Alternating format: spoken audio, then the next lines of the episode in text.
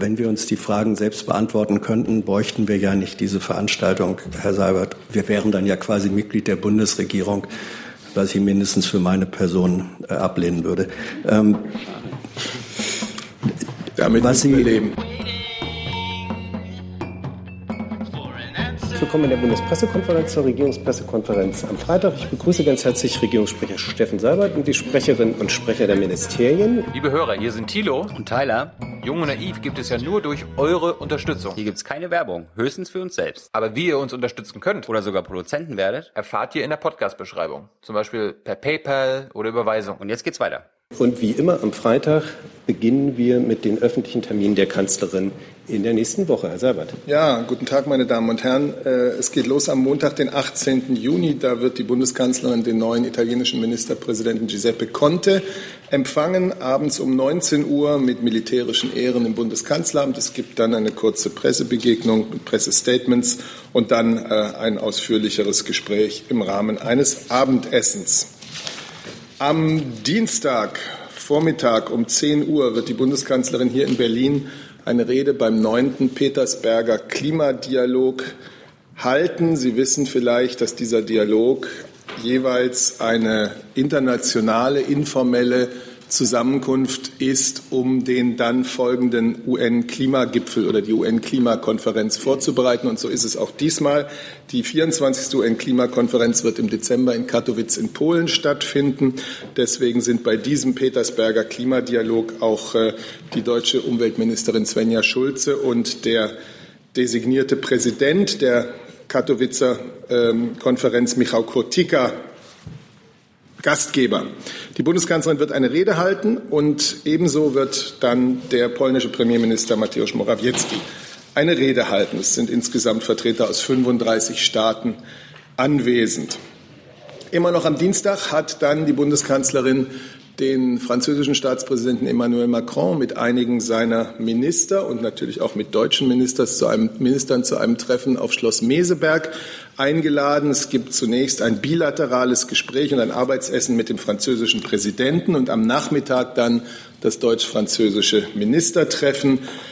Es geht um die zentralen Fragen zur Zukunft Europas. Es geht auch um den gemeinsamen deutsch-französischen Beitrag im Hinblick auf den kommenden Europäischen Rat am 28. und 29. Juni. Am Abend dann, immer noch in Meseberg, wird die Bundeskanzlerin den Präsidenten der EU-Kommission Jean-Claude Juncker dort begrüßen. Gemeinsam mit ihm und Präsident Macron wird sie mit dem sogenannten European Roundtable of Industrialists äh, dort zusammentreffen. Das sind Vorstandsvorsitzende führender europäischer Unternehmen. Es wird bei diesem Gespräch schwerpunktmäßig wahrscheinlich um Handel, um Investitionen, um Digitalisierung gehen. Am Mittwoch 9.30 Uhr der übliche Termin für die Sitzung des Bundeskabinetts.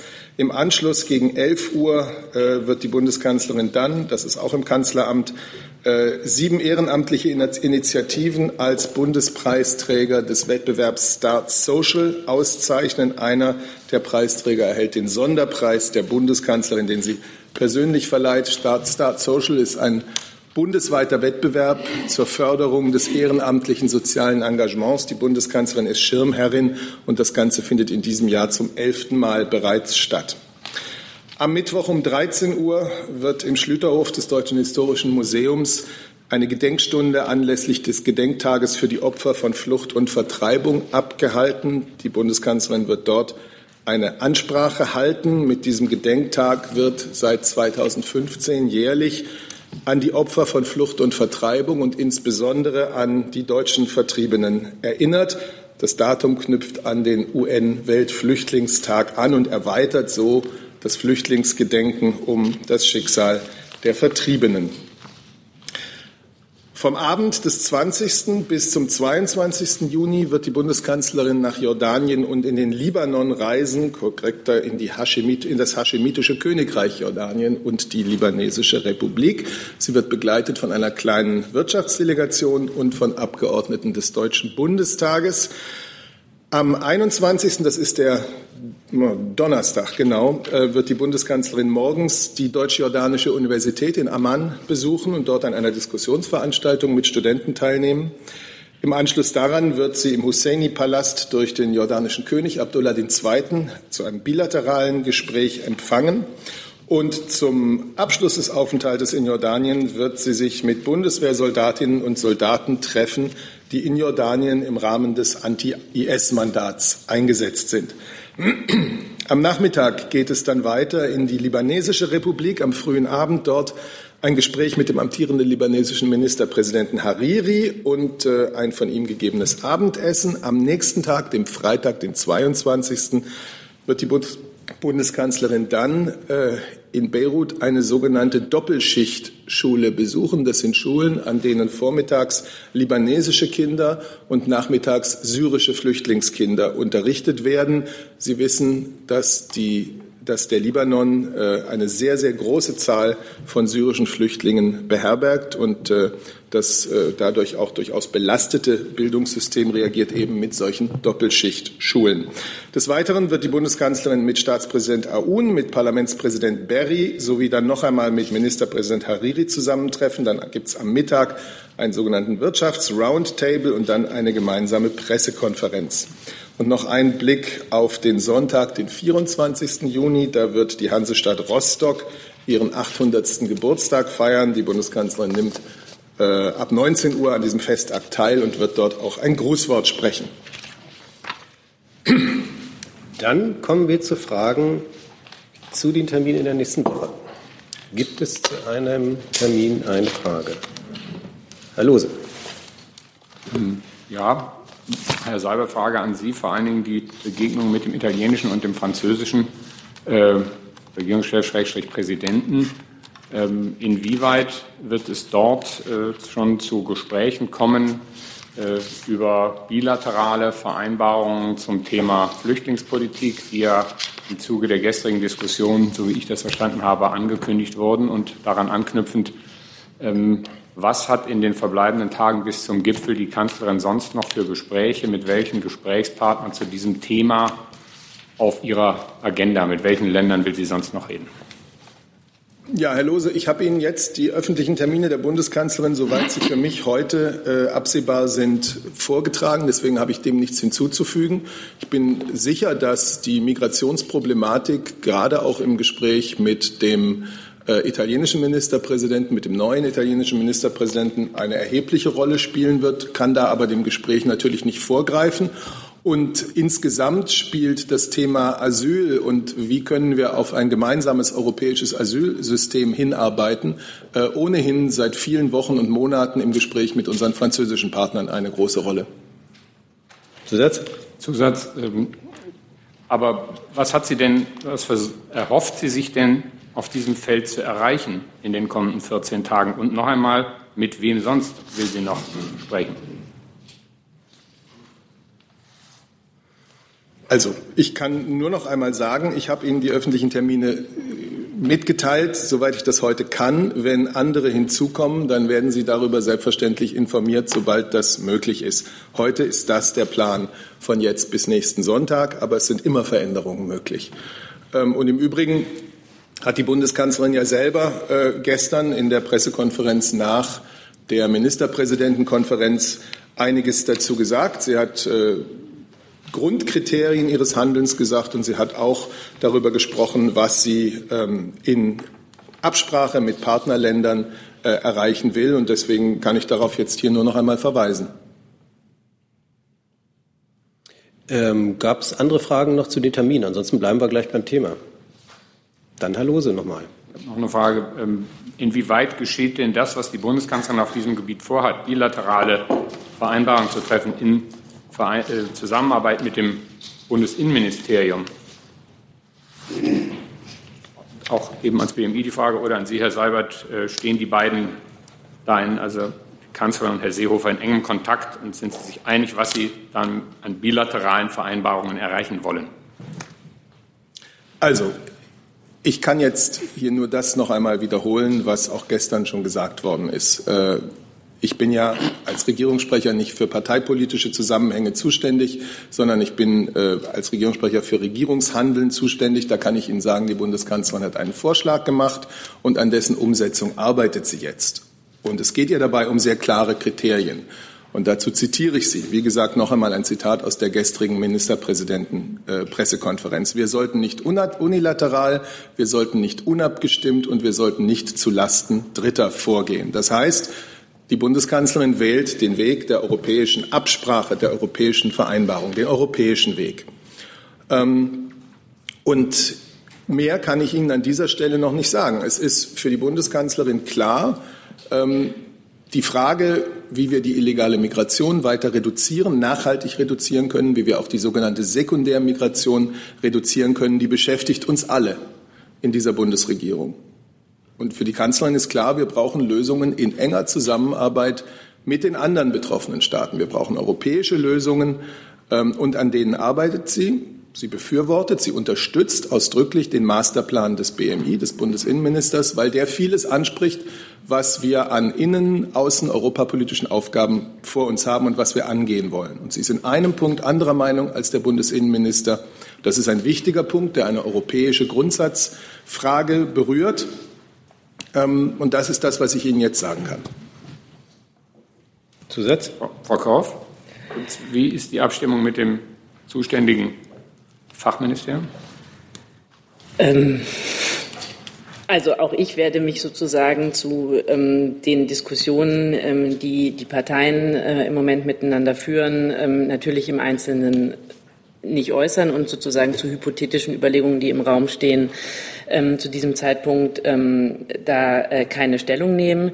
Unabhängig davon, und auch das ähm, hat der Bundesinnenminister diese Woche gesagt ähm, und auch andere Vertreter der CSU, ähm, ist natürlich so, dass äh, die, die Bemühungen um eine europäische Lösung jenseits der streitigen Frage ähm, unumstritten ähm, auch vom BMI weiter unterstützt werden. Ähm, auch wurden in den letzten äh, Wochen, ähm, konkret auch in der letzten Woche, wo äh, äh bilaterale Gespräche mit anderen Mitgliedstaaten geführt worden, namentlich Italien ähm, und Österreich.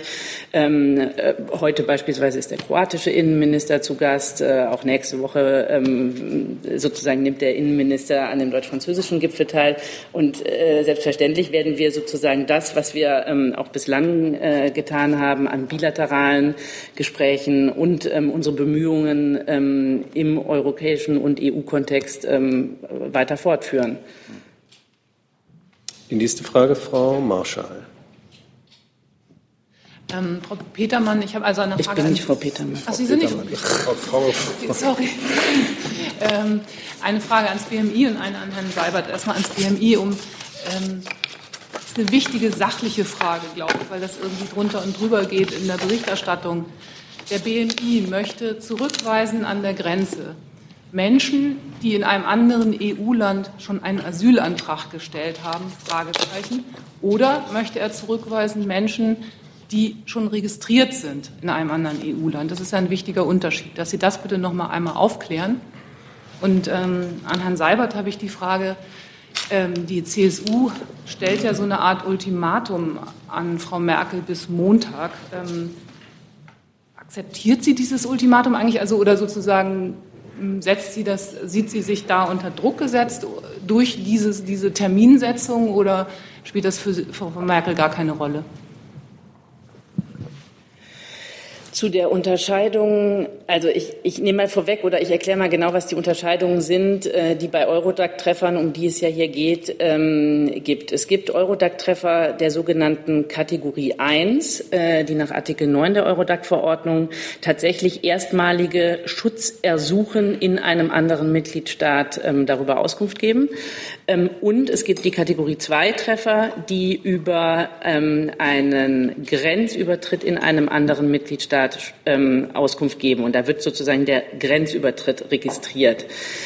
Ähm, auch wenn ich jetzt sozusagen von meinem Prinzip etwas abrücke, mich nicht zu hypothetischen ähm, Diskussionen oder zu den Diskussionen auf Parteiebene zu äußern, das, was der, ähm, da er selber sozusagen auch schon gesagt hat, das, was der Bundesinnenminister beabsichtigt, ist eine äh, Zurückweisung an der Grenze von denjenigen, die einen Eurodac-Treffer haben, und zwar beide, sprich Kategorie 1 und Kategorie 2. Frage an Herrn ähm, Seibert. Ach so. Ähm, Ja, die Bundeskanzlerin hat einen Vorschlag gemacht. Mit diesem Vorschlag hat sie sich eine Aufgabe gestellt, auch keine einfache Aufgabe. Und wie immer, wie bei allen Verhandlungen, hat man bessere Erfolgsaussichten, wenn man eine gewisse Verhandlungsfreiheit hat. Also diese, dieses Ultimatum spielt für Sie keine Rolle jetzt? Oder? Ich habe meine Antwort gegeben. Der Vorschlag der Bundeskanzlerin beruht ja auf Absprachen, Gesprächen, Vereinbarungen, die mit anderen betroffenen Ländern, europäischen Partnerländern herzustellen sind. Dafür bedarf es Gespräche.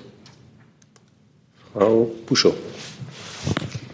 Äh, auch zwei Fragen zu dem Thema. Die erste an Herrn Seibert und wahrscheinlich auch ergänzend an Frau Korff. Diese Verhandlungen über Rücknahmeabkommen mit europäischen Ländern, werden die jetzt völlig neu begonnen oder gab es das auch in der Vergangenheit, wo viel über Rückführungsabkommen mit Drittstaaten die Rede war? Also wurde auch schon früher mal versucht, über die Dublin-Verordnung einfachere Lösungen mit anderen europäischen Ländern hinzubekommen? Und wenn ja, wie sind die damals verlaufen, als man schon drüber redete? Und die zweite Frage zu den Zurückweisungen, da dieses Ultimatum nur im Raum steht, sollte der Bund Bundesinnenminister das tatsächlich anordnen? Wie schnell wäre das denn umsetzbar? Wäre das sofort umsetzbar? Braucht es eine gewisse Vorbereitung? Ich glaube, dass wir uns hier nicht mit hypothetischen sollte, wäre, wenn Fragen befassen sollten. Ich jedenfalls werde es nicht tun. Und die erste Frage? Also ist das eine völlig neue Idee, diese Rücknahmeabkommen mit europäischen Ländern? Ich kann Ihnen über, da müsste ich eine Antwort nachreichen. Ich kann Ihnen jetzt äh, nicht genau nachzeichnen, was da in den letzten drei Jahren geschehen ist. Sicher ist jedenfalls, die Dublin-Verordnung geht von dem Grundsatz aus, dass man eben nicht zurückschickt, schon gar nicht unilateral, sondern dass Mitgliedstaaten Asylsuchende, für die sie nicht zuständig sind, in Form eines förmlichen Überstellungsverfahrens, aber nach Durchführung verschiedener Überprüfungen zurückschicken. Das ist etwas anderes. Das ist der Grundsatz, von dem äh, Dublin ausgeht. Ähm, zu Frage 1 werde ich, äh, sozusagen kann ich dem nur beipflichten und werde mich auch nicht äußern. Zu Frage 2, ähm, was es nach der äh, Dublin-Verordnung gibt, ist die Möglichkeit, ähm, Absprachen zu treffen mit den betroffenen Mitgliedstaaten zur Umsetzung der Dublin-Verordnung. Sprich sozusagen, es sind dann eher bislang technische Fragen, ähm, wie im Einzelnen Überstellungen, also wie Übermittlungswege und so weiter funktionieren. Ähm, diese Möglichkeit von bilateralen Absprachen ist von der Dublin-Verordnung vorgesehen und wird mit einzelnen ähm, äh, anderen Mitgliedstaaten ähm, auch gemacht äh, in Umsetzung der Dublin-Verordnung. Ähm, das ist das, was ich dazu sagen kann. Es, und darüber hinaus muss man natürlich sagen, dass natürlich mit ähm, äh, Griechenland und ähm, Italien es schon immer Gespräche gab ähm, äh, zu konkreten, ähm, auch, aber eben auch Dublin-Rücküberstellungen. Ähm, die zu Griechenland ist Ihnen bekannt und zu Italien denke ich auch. Und im Übrigen, wenn ich das noch hinzufügen darf, wird seit jeher praktiziert, dass Menschen, die im Rahmen einer Binnengrenzkontrolle angetroffen werden und die kein Asylersuchen vorbringen und die nicht die geltenden Einreise aus, Einreisevoraussetzungen erfüllen, dass diesen Menschen die Einreise verweigert wird. Das wird, wie gesagt, seit jeher so praktiziert. Die nächste Frage stellt Frau Hildebrand. War das dazu? Ja. Es wäre auch eine Frage ans BMI zu der ja von ähm, Innenminister Seehofer gemachten konkreten Ankündigung, diese Zurückweisung einzuführen. Gibt es dazu aktuell Vorbereitungen des BMI ähm, im Hinblick oder mit den, ja, mit den entsprechenden Behörden? Ich habe Ihnen gerade schon gesagt, dass wir uns äh, zu möglichen möglicherweise das ist ja keine eintreten. Eine hypothetische Frage ist eine Frage, ob es aktuell Vorbereitungen gibt und nicht, ob sie eventuell machen würden oder sondern gibt es jetzt, werden jetzt Maßnahmen vom BMI getroffen im Hinblick auf die Bundespolizei, um das zu ermöglichen? Derzeit finden Grenzkontrollen an den Ihnen bekannten Stellen, nämlich an der deutsch-österreichischen Grenze ähm, und den, den drei äh, Grenzkontrollpunkten statt. Ähm, ähm, die werden derzeit ähm, auf der Grundlage der bestehenden Weisungslage ähm, durchgeführt. Das ist alles, was ich dazu sagen kann. Herr Jolker. Herr Seibert, ich habe eine Frage zu dem Begriff Stärkung der Außengrenzen der EU. Dafür plädiert ja die Kanzlerin schon seit längerem. Mich würde interessieren, was genau die Kanzlerin unter dieser Stärkung meint. Ist damit auch gemeint die Zurückweisung der Flüchtlinge an der Außengrenze der EU, so wie es zum Beispiel die Italiener mit dem Schiff Aquarius gemacht haben? Stärkung der Außengrenzen der EU heißt zunächst einmal, dass wir erkennen, dass der Raum, in dem wir leben, tatsächlich die EU ist und dass dieses die relevanten Außengrenzen sind, an denen Europa einheitlich, solidarisch und auch kraftvoll handeln sollte. Und da ist in den letzten Jahren sehr viel geschehen. Stärkung der Außengrenzen heißt, dass wir es nicht genehmigen oder dass wir versuchen, den Zustand abzustellen, dass Schlepper, illegale Kriminelle bestimmen, wer über diese Außengrenzen in die Europäische Union gelangt. Und das noch auf lebensgefährlichem Wege. Und da ist vieles geschehen. Stärkung der Außengrenzen heißt, dass wir mit den Ländern außerhalb unserer Außengrenzen Verabredungen treffen, Vereinbarungen treffen. Das beste Beispiel ist das Abkommen zwischen der EU und der Türkei. So etwas sollten wir mit anderen Ländern auch anstreben, haben wir zum Teil bilateral, aber haben wir natürlich noch nicht in der Form, wie wir es mit der Türkei haben. Das ist Stärkung der Außengrenzen. Der Versuch, an dieser Stelle illegale Migration weiter zu reduzieren, damit wir in einem nächsten Schritt zu legalen Möglichkeiten des Zugangs nach Europa kommen können, aber kontrolliert. Zusatz? Ganz konkret Frage mit Aquarius. So eine Zurückweisung, entspricht das den Vorstellungen der Kanzlerin? Entspricht das wessen Vorstellung? Der Kanzlerin. Na gut, wir haben ja neulich bereits hier sehr klar gesagt, dass wir der Meinung sind oder dass wir dazu auffordern, dass alle Betroffenen ähm, sich in diesem Fall auch ihrer Verantwortung bewusst sind und der Verantwortung für Hunderte von Menschen an Bord dieses Schiffes. Das ist doch ganz klar, dass das Seerecht da gilt, dass aber immer auch humanitäre Fragen dabei zu beachten sind, humanitäre Grundrechte. Die nächste Frage, Frau Antoni. Mm, eine Frage an Frau Korf. Ähm, Sie hatten beschrieben, dass eben es um die sogenannten Eurodac-Treffer 1 und Eurodac-Treffer 2 Personengruppe geht. Können Sie das einschätzen in Zahlen, wie groß dieser Personenkreis ist? Ähm, äh, ich kann Ihnen die Zahlen nennen, der, ähm, de, die an, also ich, ich schicke das sozusagen zu weg, was ich nicht sagen kann. Ähm, wir haben Zahlen, die ich Ihnen auch gleich nenne, über die Anzahl der Eurodac-Treffer unter den Asylantragstellern. Daraus kann man natürlich keinerlei, keinesfalls hochrechnen, wie viele davon ähm, von, einem, von einer möglichen Zurückweisung betroffen wären, ähm, da die ja alle Asylantragsteller betreffen, unabhängig davon, auf welchem Weg die eingereist sind. Das sozusagen erstmal zur Einordnung, weshalb die Zahlen ähm, für das, was Sie damit sozusagen sagen wollen, nicht wirklich aussagekräftig sind. Aber um eine anteilige Anzahl zu nennen, ist 2017 von den ähm, knapp 200.000 Asylerstanträgen ähm, 100 es ist, es tut mir leid, sehr kompliziert, ähm, sozusagen, weil es sozusagen ähm, Kategorien aufmacht und äh, prozentuale Anteile berechnet. Also von den 200.000 Asylantragstellern waren 125.000 Antragsteller 14 Jahre oder ähm, älter. Nur die werden nämlich in Eurodac ähm, sozusagen gespeichert. Bei 60.000 Personen wurde ein Eurodac-Treffer festgestellt, davon 77 Prozent Kategorie 1 und 23 ähm, Kategorie ähm, 2. Und ich habe auch die Zahlen für 2018 ähm, für einen etwas sozusagen anderen ähm, Anfragezeitraum, aber bei knapp ähm, 18.000 Asylantragstellern ähm, in diesem Jahr bislang sind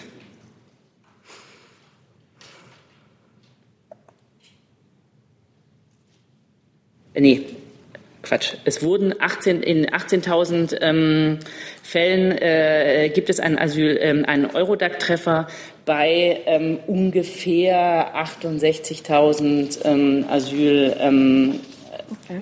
Erstanträgen in diesem Jahr. Wir haben die Zahlen noch nicht veröffentlicht, deswegen kann ich die tatsächlich okay. noch nicht ähm, sozusagen in Bezug darauf sagen, aber da war es bei der Größenordnung 18.000, was ja im prozentualen Verhältnis ungefähr dem entspricht, was auf die 2017er Zahl. Mhm. Ja.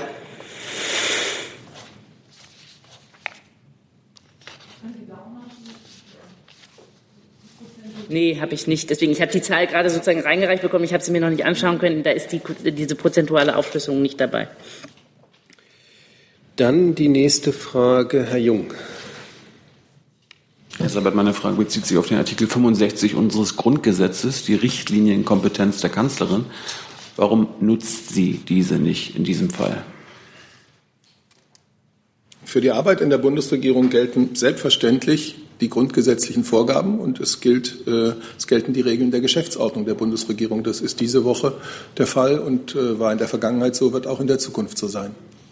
Frau Korff kennt und äh, akzeptiert Ihr Minister die Richtlinienkompetenz der Kanzlerin. Der Minister kennt das Grundgesetz, ja.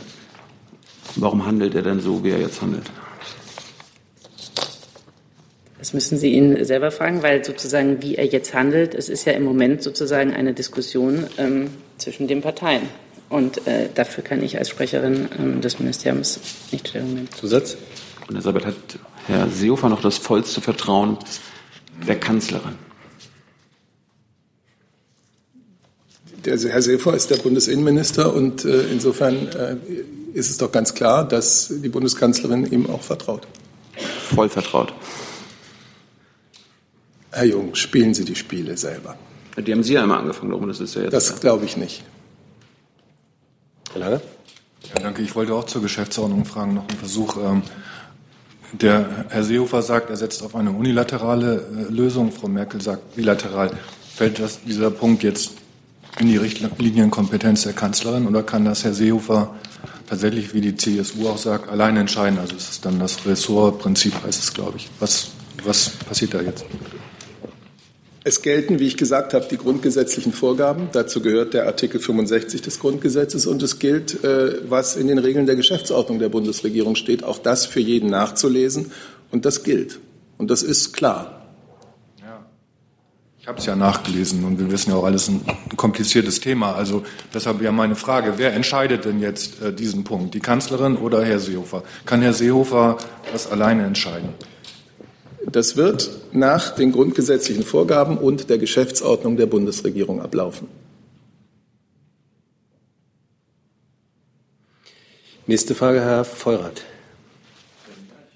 Habe eine Frage ans äh, Innenministerium. Im Verlauf des Besuchs des österreichischen Bundeskanzlers war öfter die Rede von der sogenannten Albanien-Route und äh, dass da wieder eine größere Zahl oder dass dort jetzt eine größere Zahl von äh, Migranten feststellbar ist. Ähm, können Sie da einerseits ähm, konkrete Zahlen sagen? Liegen Ihnen da Beobachtungen vor? Ähm, und dann erwähnte der Innenminister, dass deutsche, ich nehme an, Bundespolizisten dorthin entsandt werden sollen oder schon entsandt worden sind. Ähm, können Sie da auch etwas zu sagen? Gibt es da schon Zahlen? Beziehungsweise wie viele äh, deutsche Polizisten sind in Balkanstaaten äh, dort im Einsatz? Ich habe die Zahl leider, ich habe die sozusagen ähm, aufgrund einiger Anfragen dazu äh, schon angefordert. Ich habe noch keine, die, ich habe sie schlicht noch nicht, ähm, was sozusagen die Entwicklung der, der, der Albanien sozusagen Route ähm, betrifft. Ähm, was wir haben, was man aber auch auf den Seiten von Frontex und so weiter, ähm, also die machen ja auch solche Veröffentlichungen und auch ähm, daraus ergibt sich, dass es sozusagen eine durchaus ähm, Steigerung auf der Albanien-Route gibt. Die kann ich aber jetzt nicht durch eigene Zahlen noch nicht. Ähm, ich werde es auch nachliefern, äh, sozusagen belegen. Zusammenarbeit. Genauso wenig habe ich die, tatsächlich dabei die Zahl der, der Bundespolizisten, die im Balkan oder in, in ähm, Albanien ähm, konkret ähm, äh, tätig sind. Es sind einige, weil sozusagen generell im grenzpolizeilichen Verbindungsbeamtenwesen ja ohnehin eine ähm, enge Zusammenarbeit mit Mitgliedstaaten ähm, grundsätzlich und auf dem Westbalkan sozusagen auch ähm, besonders ist, ähm, äh, wie, wie viele genau im Einsatz sind und inwieweit da eine Verstärkung vorgesehen ist für Albanien, ähm, muss ich tatsächlich nachliefern. Können Sie nachliefern, okay. Hm. Nächste Frage, Herr Jessen. Ja, Frage sowohl ans BMI als auch an Herrn Seibert. Es bezweifelt ja niemand, dass die Bundesregierung äh, sowohl die Geschäftsordnung als auch das Grundgesetz kennt. Dennoch ist die Frage, und das ist ja eine Grundsatzfrage, ob die Flüchtlingsbehandlung oder Aufnahme äh, an den deutschen Grenzen unilateral, bilateral oder multilateral zu regeln ist. Ist dieses eine Frage, die alleine in der Geschäftszuständigkeit des Innenministers zu entscheiden ist? Oder ist das eine Frage, die im übergreifenden Sinne in die Richtlinienkompetenz der Kanzlerin fällt?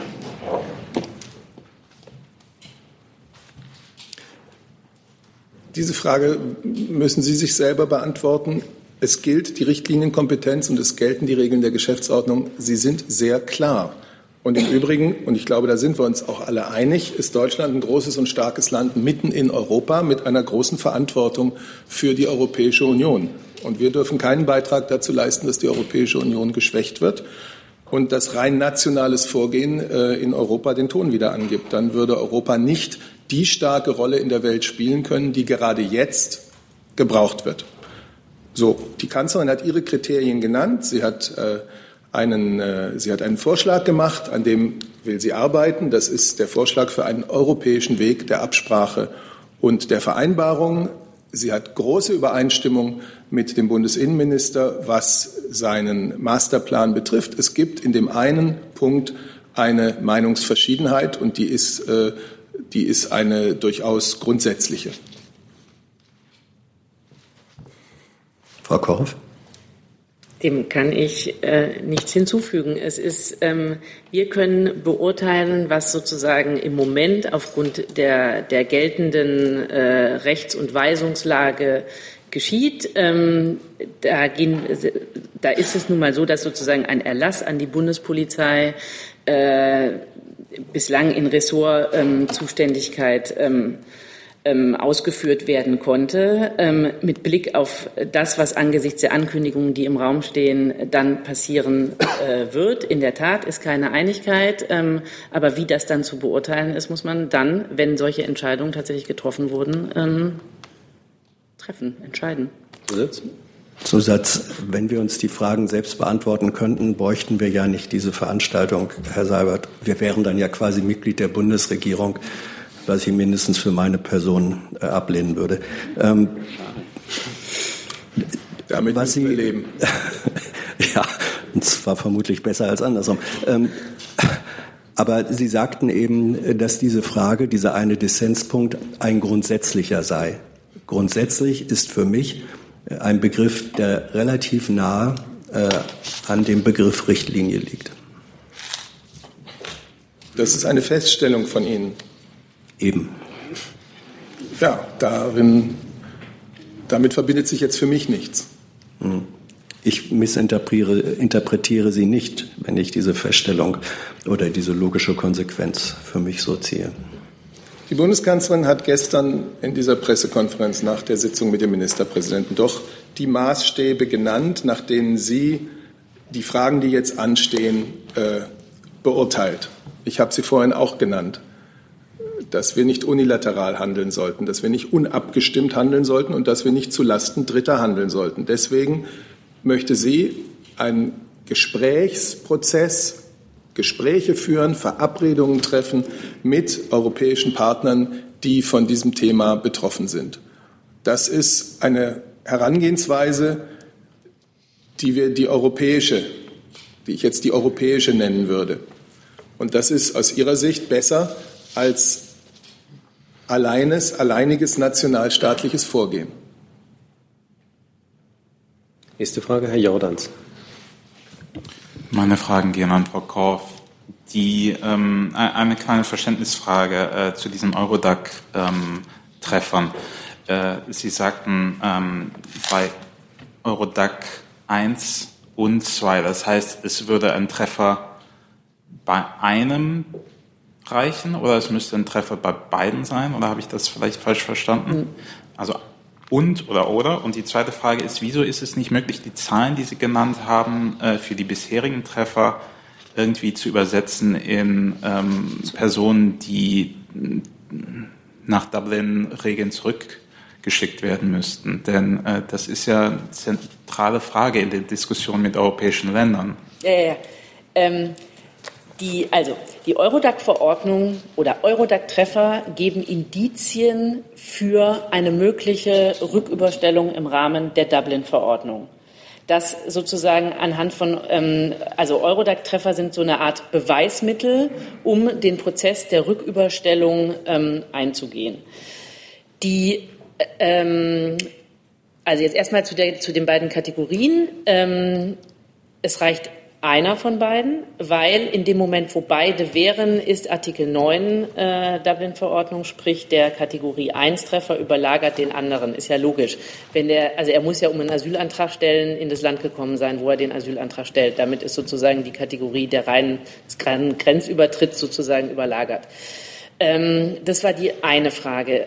Die andere, weshalb man anhand der Eurodac-Treffer nicht hochrechnen, also das, ich meinte damit eben, dass man nicht hochrechnen kann, dass in allen diesen Fällen ähm, eine Zurückweisung oder dass das alles Fälle wären, die für eine Zurückweisung an der Grenze in Betracht kämen, weil äh, die sich auf Asylantragstellungen in Deutschland beziehen, ohne eine Aussage darüber zu treffen, auf welchem Weg diese Personen nach Deutschland gekommen sein, äh, sind. Sprich, ähm, ob das Personen sind, die an einer Grenze also durch einen Grenzübertritt nach Deutschland gekommen sind, an dem eine Grenzkontrolle stattfinden würde, wo eine Zurückweisung stattfinden könnte. Das heißt, die Zahl ich könnte höher sein? relativ ähm, logisch, dass sozusagen sich das auf die Gesamtheit der Asylantragstellungen bezieht ähm, und eben nicht, also ja, wenn wir sozusagen ähm, flächendeckend Grenzkontrollen hätten äh, und jeder Einzelne, der einen Asylantrag stellt, ähm, kontrolliert würde, dann wären das die, für die eine Zurückweisung in Betracht kämen. So ist es aber im Moment nicht. Deswegen kann man sozusagen diese Hochrechnung nicht machen.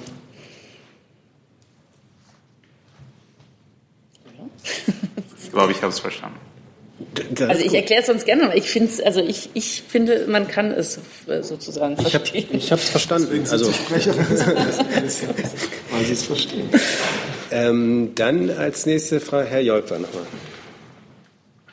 Ja, Frau Koff, ich habe genau dazu doch noch eine Frage.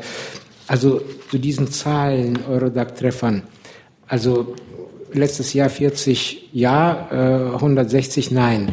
Ähm, auf welchen Wege kamen denn diese 160 ohne den, oder 150, äh, also die Mehrheit, ohne diese Treffer nach Deutschland? Heißt das, dass die über die grüne Grenze nach Griechenland oder Italien gekommen sind und dann quasi illegal oder äh, im Dunkeln sozusagen nach Deutschland weitergekommen sind? Oder wurden die einfach bei dem Grenzübertritt in Italien oder Griechenland gar nicht registriert oder sind sie irgendwie vom Himmel gefallen in Deutschland? Also wo, wo kommen denn die her? Oder wie kommen die nach Deutschland? Die Unregistrierten in der Eurodac-Datei. Ähm, wir haben ja schon oft sozusagen, äh, also grundsätzlich in den letzten Jahren und äh, ganz sicherlich auch hier ähm, in der Replika äh, sozusagen klargestellt, dass man anhand der statistischen Zahlen, die uns zur Verfügung stehen, von Asylantragstellungen nicht rückverfolgen kann, auf welchem Weg, statistisch nicht rückverfolgen kann, auf welchem Weg wer wie gekommen ist und welcher Asylantrag über welche Grenze nach Deutschland gekommen ist. Es gibt ja im Übrigen auch Asylantragstellungen von Leuten, die sozusagen zunächst rechtmäßig in Deutschland sind ähm, und äh, erst später, also beispielsweise im Rahmen eines äh, äh, Schengen-Kurzaufenthalts mit einem Visum ähm, und erst danach einen Asylantrag stellen. Also diese Möglichkeit gibt es ja beispielsweise auch. Ähm, auch ist klar, dass ähm, vor allem in den, äh, ähm, sagen wir mal, ähm, Hochzeiten ähm, der Flüchtlingskrise und den zugangsstarken Monaten ähm, äh, ja auch sozusagen ähm, auf europäischer Ebene oft diskutiert wurde, dass Griechenland und Italien äh, zunächst nicht vollumfänglich registriert haben. Das ist ja so gesehen auch keine Neuigkeit. Frau Marschall nochmal. Herr Söder sagt ja, ähm, das können Sie vielleicht bestätigen, dass nur an drei Grenz, Grenzübergängen von 90 äh, überhaupt kontrolliert wird. Und bei allen anderen Grenzübergängen sind so fliegende Kontrollen oder sowas. Das ist erstmal meine Frage, ähm, können Sie das bestätigen? Und zweitens ist vielleicht geplant, diese Permanentkontrollen von drei auf mehr auszuweiten? Frage eins. Und dann gibt es ja auch noch andere Grenzübergänge, die gar nicht in Bayern sind, sondern irgendwo Frankfurt-Oder oder sonst wie sowas. Was machen Sie eigentlich mit denen? Werden da auch verstärkte Kontrollen jetzt gemacht? Ähm, Im Moment ist, ähm, im Mai wurde die ähm, temporären, äh, also sozusagen wurde ähm, entschieden, hat ähm, der Bundesinnenminister entschieden, äh, dass Grenzkontrollen weiter durchgeführt werden. Diese finden an der deutsch-österreichischen Landgrenze. Diese finden immer äh, lageangepasst ähm, und insofern flexibel statt. Ähm, Kontrollpunkte sind an, eingerichtet tatsächlich an drei Grenzübertrittsstellen. Wenn Sie die jetzt im Einzelnen genau wissen wollen, muss ich die kurz raussuchen. Ähm, also Kiefersfelden ist dabei. Ähm, also ich müsste Sie jetzt sozusagen die Autobahn-Grenzkontrollpunkte raussuchen. Wenn Sie das mögen, ähm, kann ich das gerne tun. Aber ja, es ist richtig. Im Moment gibt es sozusagen äh, äh, stationäre Grenzkontrollen an diesen drei Punkten und im Übrigen finden sie lageangepasst statt an der deutsch-österreichischen Grenze. Im Rahmen der Entscheidung über die Verlängerung der Grenzkontrollen, die im Mai getroffen wurde. Und und andere Grenzkontrollen an, an anderen Grenzen, also der deutsch-polnischen oder so, die stehen nicht in, in Rede. Nicht im nicht Rahmen dieser Entscheidung. Die werden natürlich sozusagen, so wie sie immer, ähm, im, also Schleierfahndung und solche Dinge gibt es auch an anderen ähm, äh, Grenzen, aber die Grenzkontrollen, über die im Mai sozusagen eingeführt wurden, finden an der deutsch-österreichischen Grenze statt. Frau Buschow.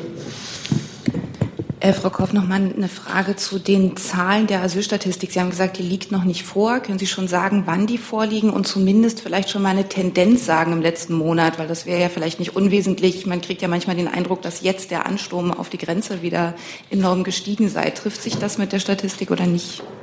Die Statistik wird äh, also die liegt vor und wir werden sie jetzt ähm, idealerweise noch heute ähm, oder sonst am Montag ähm, veröffentlichen. Und ich werde jetzt sozusagen vorher dazu keine Aussagen treffen. Herr Jessen? Ähm, ja, es gibt äh, von einer äh, seriösen Tweetseite, nämlich dem Hessischen Rundfunk, im Moment gerade eine Eilmeldung, der zufolge aus einer Mail von Herrn Bouffier hervorgeht, dass Herr Seehofer das Bündnis mit der Union aufgekündigt habe, dass Frau Merkel informiert sei dass es eine Pressekonferenz gegen 15 Uhr geben würde. Darüber geben wir der Herr Sabat. Äh, es, wir lesen es jetzt in dem Moment gerade. Sind Ihnen solche Art Vorgänge bekannt? Sie werden verstehen, dass ich dazu jetzt nicht Stellung nehmen kann, so wie Sie mir das vortragen. Können Sie versuchen, es noch im Lauf dieser äh, Regierungs-PK Wir machen jetzt Regierungspressekonferenz ja. und naja, aber, aber wenn sozusagen das Regierungsbündnis möglicherweise aufgekündigt äh, wurde, dann wäre das ein Thema, das vielleicht hier von Interesse wäre. Dann Herr Jung. Ja, auch nochmal die Bitte an Herrn Seibert, das vielleicht während dieser Replika noch nachzureichen. Frau Koff, wie ist das denn intern im BMI? Ist da, sind da alle, alle Fachebenen, alle Staatssekretäre, alle Leute, die sich mit dem Thema auskennen, einer Meinung? Oder gibt es dort auch innerhalb des Ministeriums Dissens? Und Frau Schwamberger, äh, wie sieht denn der Vizekanzler diesen Streit? Wie positioniert er sich? Zu der an mich gerichteten Frage ähm, kann ich natürlich nicht Stellung nehmen, weil wir sozusagen zu internen Meinungsfindungsprozessen grundsätzlich keine Stellung nehmen. Ähm, Punkt. Aber ist der interne Meinungsfindungsprozess dann schon abgeschlossen? also weder sozusagen, wann er anfängt, wie lange er dauert, noch wann er abgeschlossen ist, wer ihn führt. Ähm, dazu nehmen wir ja grundsätzlich keine Stellung. Hätte Frau Schwamberg ja. Ja, von meiner Seite aus gibt es hier an meiner Stelle auch keine Notwendigkeit und Veranlassung zum internen Streit hier auch der Union Stellung zu nehmen. Herr Lose?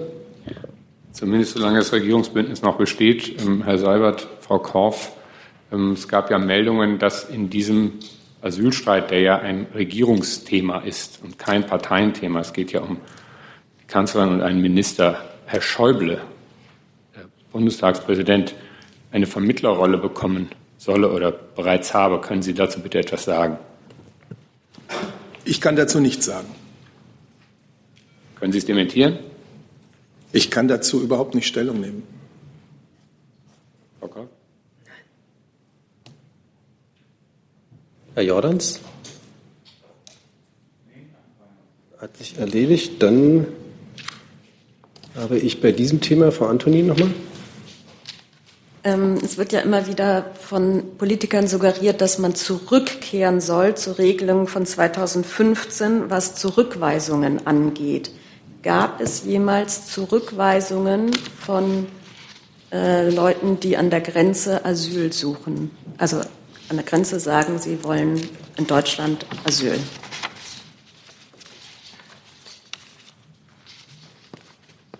War das nicht verständlich? Doch, doch, das war total Verständnis und ich äh, krame gerade, ähm, ob ich sozusagen, ich kann es ehrlich gesagt jetzt gerade nicht mit Sicherheit sagen. Wie der, also sozusagen im Vergleich zu dem ähm, Zustand äh, vor 2015. Aber vor Zusatz? Ähm, vor 2015 gab es doch schon gar keine Grenzkontrollen. Ja, genau, Insofern aber es gab es doch keine Zurückweisungen gegeben haben, oder? Doch, weil es immer mal wieder, beispielsweise während Fußball-Weltmeisterschaften, während äh, Gipfeln oder so, ähm, temporäre für einen bestimmten Zeitraum ähm, Grenzkontrollen gab. Und insofern weiß ich ehrlich gesagt nicht, ähm, wie ähm, es damals sozusagen gehandhabt wurde. Könnten Sie das nachreichen? Ja. Gibt es weitere Fragen zu diesem Komplex? Gibt es Fragen zu anderen Themen? Herr Jessen, Herr Jung. Ähm, es gibt zunächst noch eine äh, oder vielleicht zwei Nachfragen zum äh, Ablauf der äh, Erbil-Rückholung. Da ist ja durch die dankenswerten Nachlieferungen des BMI nun deutlich geworden, ähm, dass Herr Roman proaktiv geworden ist und über Herrn Barsani die Festsetzung und dann ähm, Abschiebung des Herrn B. veranlasst hat. Meine Frage ist in diesem Zusammenhang, Frau Kauf, ist eigentlich ähm, der Chef der Bundespolizei gehalten, bei einer solchen Aktion, die er initiiert, äh, sich zu vergewissern, dass sein Verhandlungspartner äh, sozusagen die Prokura äh, die legalen Befugnisse hat, so etwas vorzunehmen. Es handelt sich ja bei einer Abschiebung sozusagen um eine Art äh, zwischenstaatlichen Akt. Ähm, und Herr Basani ist, glaube ich, der Beauftragte der kurdischen äh, Nordprovinz im Irak. Hat Herr Roman oder musste er sich vergewissern, dass Herr Basani und äh, das Gremium, das er vertritt, tatsächlich die rechtliche Kompetenz hat, einen solchen Vorgang äh, vorzunehmen. Ähm, oder ist es wie bei einem, sagen wir mal, Inkasso-Unternehmen, wo ich mich auch nicht so genau drum kümmern muss, mit welchen Mitteln äh, meine Kohle wieder rankommt? Bei einer Abschiebung hat die Bundespolizei ähm, ist für die ähm, ist zuständig in dem Sinne, wie sie die, ähm, die Wieder oder nee, die Einreise in das Bundesgebiet ähm, sicherstellen muss, durch Überprüfung der Dokumente und so weiter, die vorliegen. Ähm, beispielsweise. Insofern, ähm, das ist äh, die Aufgabe der Bundespolizei, ähm, der, die sie bei einer Abschiebung ähm, sozusagen sicherzustellen hat. In dem Fall ist es ja aber so, dass die Bundespolizei in Person von Herrn Roman diesen ganzen Vorgang überhaupt erst mal initiiert hat. Das ist ja was anderes, als wenn eine andere Staatlichkeit von sich aus einen Vorgang macht. War, ähm, hat Herr Roman sich davon überzeugt, dass derjenige, den er sozusagen um die Einleitung dieser Abschiebevoraussetzungen gebeten hat, legitimiert war, dieses zu tun und auch den Abschiebevorgang äh, dann umzusetzen. Deutschland war ja in dem Fall nicht nur Empfänger der Lieferung. Roman ähm, hat ähm, das getan, ähm, was er in dem Moment und ähm, in Absprache mit seinem Gesprächspartner äh, für rechtmäßig hielt, ja. Dass wow. im Einzelnen ja. im Übrigen die rechtlichen Voraussetzungen einer Abschiebung im abschiebenden Staat äh, nicht durch den aufnehmenden Staat äh, geprüft werden müssen, ähm, das ist ja nun klar, das kann, äh, sozusagen, das kann man ja nicht machen. Man kennt ja nicht die rechtlichen Voraussetzungen des abschiebenden Staats. Ähm, man kann sich aber schon die Frage stellen, ob ein Partner einer Provinzregierung zu zwischenstaatlichen Handeln äh, berechtigt ist. Das will ich aber mal außen vor lassen. Ähm, äh, dennoch ähm, bleibt die Frage, warum wurde der übliche Weg ähm, einer Rückholung, nämlich über Haftbefehl, über Auslieferungsersuchen, äh, der ja eingeleitet worden war, zum Beispiel in Gesprächen, auch wie wir gehört haben, mit dem Auswärtigen Amt. Warum wurde dieser Weg vom BMI oder Herrn Roman proaktiv verlassen zugunsten eines anderen, rechtlich mindestens nicht unbedenklichen Weges? Dazu hat sich ähm, Herr Roman ähm, seinerseits äh, geäußert, ähm, weil er ähm, handeln wollte ähm, und es auch getan hat. Ähm, und Sie wissen, dass der äh, Innenminister das auch begrüßt hat. Der Innenminister hat, wenn ich das richtig sehe, wurde kurz vor Realisierung der Übergabe informiert und er hat sich von Nachgang. Herrn Roman, bitte? Ich wollte sagen sozusagen, dass er das Ergebnis ja. ähm, äh, dessen, was äh, über das Herr Roman ihm berichtet hat. Und im Nachgang am Montag hat er sich bei Herrn Roman für seine ähm, sozusagen Aktion bedankt ähm, und sie begrüßt. Gut, danke. Herr Jung. Ähm, Frau Adebar, am Mittwoch konnte es A, konnten Sie noch nicht sagen, ob die, der Protest der irakischen Seite, also der irakischen Regierung schon bei Ihnen angekommen ist. Können Sie uns das mittlerweile sagen? Doch, am Mittwoch konnte ich Ihnen sagen, dass wir bis dann keine Note oder keinen offiziellen Protest der irakischen Regierung erhalten haben. Und das ist auch heute noch der Fall. Es gibt keine Änderung des Sachstandes. Also das war halt quasi nur eine mediale Äußerung eines irakischen Regierungsmitglieds. So stellt es sich bis uns, uns bisher dar. Und Frau Korf, Herr Seehofer hat also bis zu der Übergabe in Erbil von diesem ganzen, von dieser ganzen Aktion von Herrn Roman nichts gewusst. Ist das richtig? Wir haben ja die Nachlieferung diesbezüglich gemacht. Er wurde aus Erbil am Samstag angerufen und darüber informiert. Gibt es weitere Fragen dazu? Gibt es Fragen zu anderen Themen? Dazu oder jetzt andere Themen? Andere Themen. Andere Themen? Nee, dazu. Herr Jung dazu. ich, ich mal. Könnt ihr euch einigen? Also es gibt ja auch immer wieder Fälle, dass hier ähm, ausländische Geheimdienste in Deutschland Menschen verschleppen. Aktuelle Beispiele sind ja, dass der türkische Geheimdienst hier aktiv ist. Wie will die Bundesregierung zukünftig angesichts dieser Verschleppung, was das BMI Abschiebung nennt, äh, eines ausländischen Staatsbürgers nach Deutschland, wie, wie will man da noch reagieren, wenn andere ausländische Geheimdienste oder Dienste das hier in Deutschland mit Menschen in Deutschland machen? Ich sehe da keine Parallelen. Das ist, das ist die offensichtliche Parallele. Illegal Menschen aus einem anderen Land ins eigene Land verschleppen, das kennen wir doch sonst nur andersrum.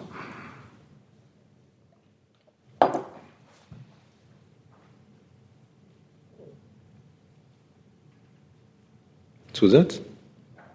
Offensichtlich nicht. Weitere Fragen? Dann Herr Jordans. Ich habe eine Frage ans Verkehrsministerium. Ähm, es gibt Berichte, wonach sich der Verkehrsminister heute positiv geäußert haben soll, ein bindendes äh, Abbiegeassistenzsystem einzuführen. Ähm, ich wollte fragen, ob äh, Sie uns vielleicht äh, offiziell irgendwas zu diesem Plan sagen könnte, was da geplant ist, bis wann und woran es hapert. Ja, ist richtig. Der äh, Minister hat angesichts der schrecklichen Unfälle, die immer wieder auf den Straßen passieren, eine Aktion Abbiegeassistent äh, angekündigt. Das heißt, er wird äh, zunächst alle Beteiligten äh, ins Ministerium einladen, über diese Problematik zu sprechen. Dazu gehören natürlich im Wesentlichen die Hersteller der Fahrzeuge, die Spediteure, die Logistikverbände, die ja, der, auch die Radfahrverbände, die Verkehrssicherheitsverbände, ähm, äh, Polizei etc., alle, die äh, mit solchen Dingen äh, zu tun haben. Ähm, Sie kennen das Szenario, der Minister würde lieber so schnell wie möglich oder ad hoc äh, solche Systeme auch einführen, auch verpflichtend einführen äh, für Lkw. Ähm, wir haben es aber hier mit europäischen Fahrzeugzulassungsvorschriften zu tun.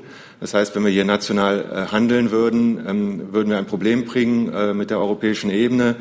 Also noch einmal, der Minister will so schnell wie möglich verpflichtende Abbiegeassistenten einführen. Dazu wird er jetzt zunächst mit allen Beteiligten sprechen und dann die nächsten Schritte auch klären. Wir müssen alle Möglichkeiten, die wir auch national hier haben, ausschöpfen, damit wir solche schlimmen Unfälle verhindern. Weitere Fragen? Frau Kollegin?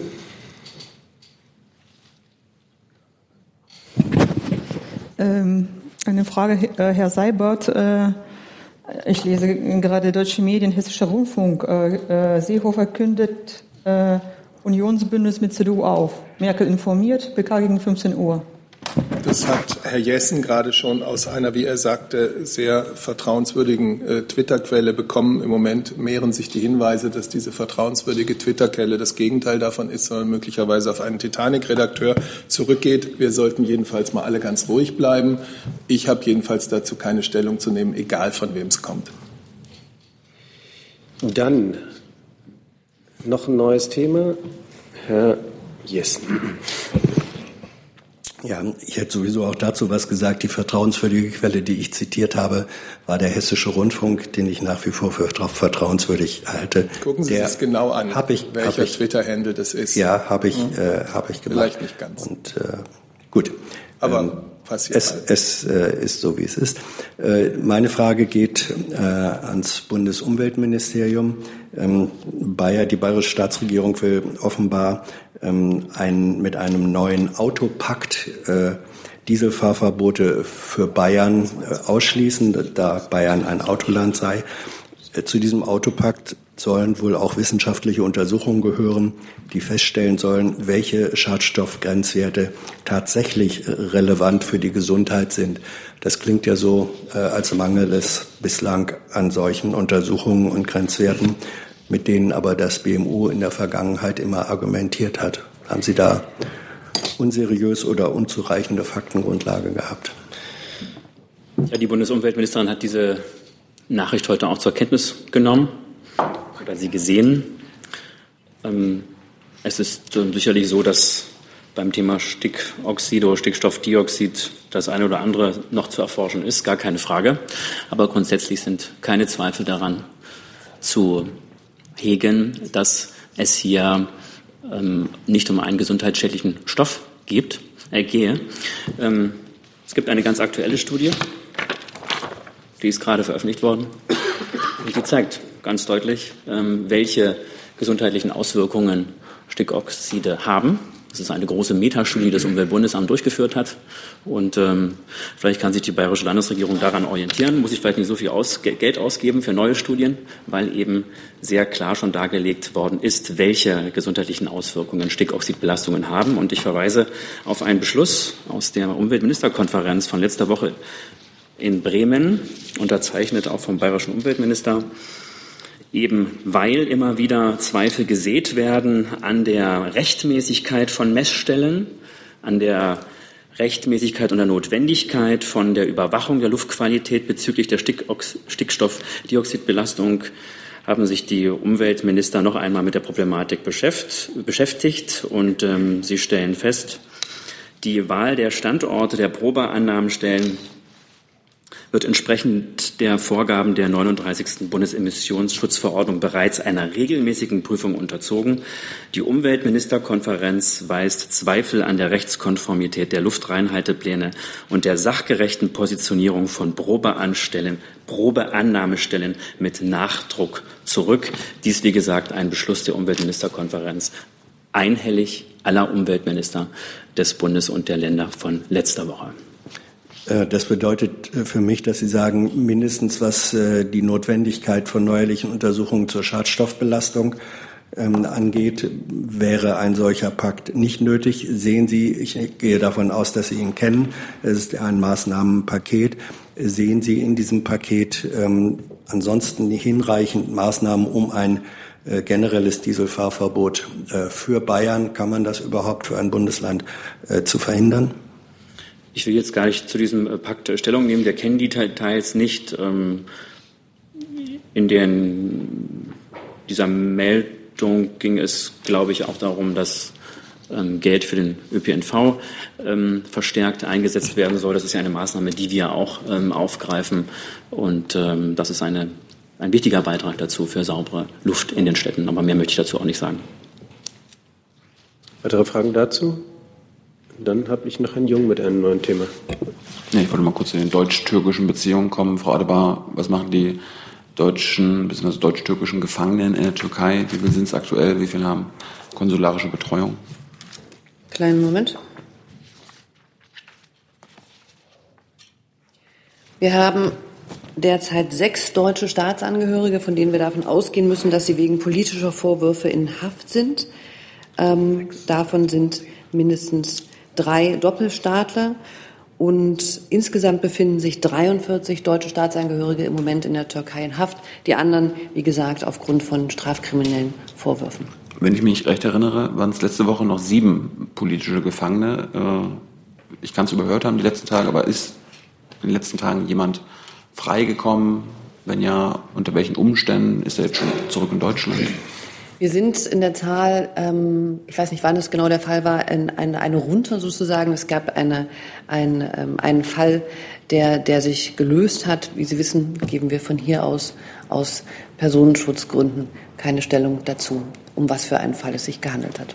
Aber ist diese, diese Person, ist die noch in der Türkei, hat die eine Aus, Aus, Ausreisesperre oder ist sie zurück in Deutschland? Ist sie freigesprochen? Wie ist das? Auch das könnte ich Ihnen an dieser Stelle nicht sagen. Ich glaube, ich könnte Ihnen sagen, ob sie noch in der Türkei ist oder ähm, ob sie ausgereist ist, aber das müsste ich nachreichen. Und, und die völkerrechtliche Bewertung des türkischen Angriffs auf Afrin haben Sie wahrscheinlich auch nicht. Habe ich heute auch nicht mitgebracht. Hey Leute, Jung und Naiv gibt es ja nur durch eure Unterstützung. Ihr könnt uns per PayPal unterstützen oder per Banküberweisung, wie ihr wollt. Ab 20 Euro werdet ihr Produzenten im Abspann einer jeden Folge und einer jeden Regierungspressekonferenz. Danke vorab. Gibt es weitere Fragen? Das ist nicht der Fall. Dann hatten wir noch eine Terminankündigung aus dem Umweltministerium. Genau, ich wollte auch noch mal zu einem Thema kommen, das auch sich nur multilateral lösen lässt. Herr Seibert hatte schon angesprochen, der Petersberger Klimadialog, der findet bereits am Montag statt, Montag und Dienstag. Die Bundesumweltministerin und der designierte Präsident der nächsten Weltklimakonferenz, Herr Kortika, werden diesen um am Montagvormittag eröffnen. Dazu auch eine Pressekonferenz um 8.30 Uhr ähm, zum Auftakt des Petersberger Klimadialogs. Gibt es dazu Fragen? Das ist nicht der Fall. Gibt es dann von dieser Seite hier noch irgendwelche erhellenden Erkenntnisse, Herr Seibert? Von mir persönlich nicht, nein. Aber ich fand, wir waren heute schon ganz erhellt. Gut, dann bedanke ich mich ganz herzlich und wünsche ähm, ein schönes Wochenende. Das werden wir sehen, ob es so wird.